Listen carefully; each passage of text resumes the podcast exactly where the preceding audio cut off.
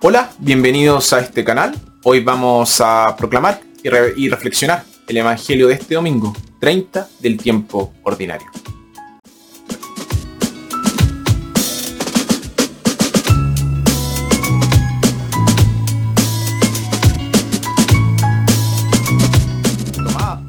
Nuestra primera lectura, tomada del eclesiástico. Dios no muestra aceptación de personas por los ricos y poderosos, sino que escucha la oración humilde de los justos y humildes. Nuestra segunda lectura, tomada de la carta del apóstol San Pablo a Timoteo. Pablo, ya preso en Roma, siente que su muerte se acerca, pero su confianza es inquebrantable y su esperanza de la corona de gloria es brillante. Y nuestro evangelio, tomado de Lucas, la parábola del fariseo y el recaudador de impuestos. Evangelio de nuestro Señor Jesucristo según San Lucas. Jesús dijo esta parábola por algunos que estaban convencidos de ser justos y despreciaban a los demás. Dos hombres subieron al templo a orar.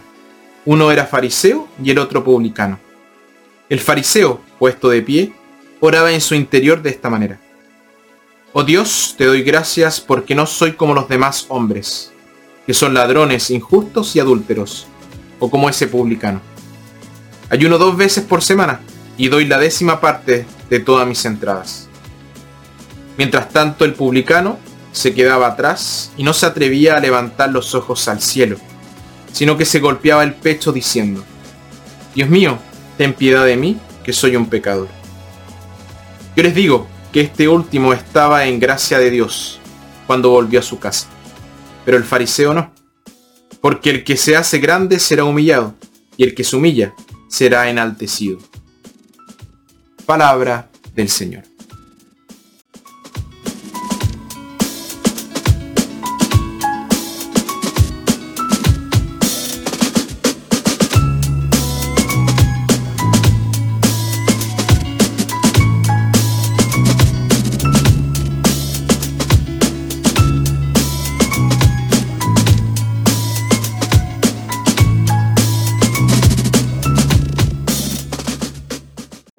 El fariseo estaba completamente inconsciente de su propia pecaminosidad.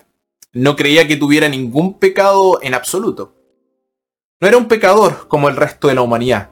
No, él era diferente. Por lo tanto, en lugar de examinar su propia conciencia y confesar sus propios pecados, examinó la conciencia de los demás y confesó sus pecados, codicia, injusticia, adulterio, etc. Sin embargo, tenía pecados. De hecho, tenía pecados muy graves. Su principal pecado fue el de la soberbia. Pero también era vanidoso y farisaico y despreciaba a los demás. Sus pecados no fueron tanto malas acciones como malas actitudes. El recaudador de impuestos bien podría haber confesado los pecados del fariseo, pero él no lo hizo. Se concentró en sí mismo y dejó los pecados de los demás entre ellos y Dios. Con radical honestidad, puso al descubierto su corazón ante Dios. No hizo ningún intento de ocultar absolutamente nada. Se paró ante Dios y con toda humildad dijo, Señor, ten misericordia de mí, porque soy un pecador. Como resultado, se fue a casa en paz con Dios. La oración del humilde traspasa todas las nubes. Nuestra primera lectura de este domingo. Podemos aprender de ambos, en primer lugar del fariseo. De hecho, hay un fariseo acechando en cada uno de nosotros. Como él podemos estar muy conscientes de los pecados de los demás, pero ciego a los nuestros. Es difícil adquirir el hábito de confesar los pecados de los demás, pero esto es peligroso porque nos impide mirar nuestro propio pecado. Además es imposible tratar de pesar los pecados de los demás sin que nosotros pongamos el dedo en la balanza. Y podemos aprender del recaudador de impuestos. Él nos muestra cómo confesar nuestros propios pecados.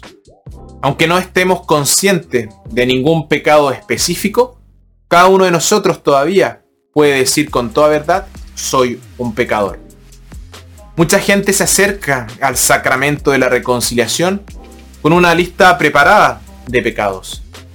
La mayoría de las cosas que aparecen en esta lista son asuntos triviales y no se preocupan tanto de una confesión. No se intenta llegar a las raíces de su relación con Dios y con las otras personas. Se pone demasiado énfasis en los pecados, no la suficiente en el hecho de ser un pecador. Habría sido fácil para el recaudador de impuestos producir un listado de pecados, pero él no hizo esto. Hizo algo mucho mejor y también algo bastante más difícil. Él dijo simplemente, soy un hombre pecador. Nosotros también debemos estar preparados para presentarnos ante Dios como pecadores, tan necesitados de la misericordia de Dios como la tierra que necesita lluvia.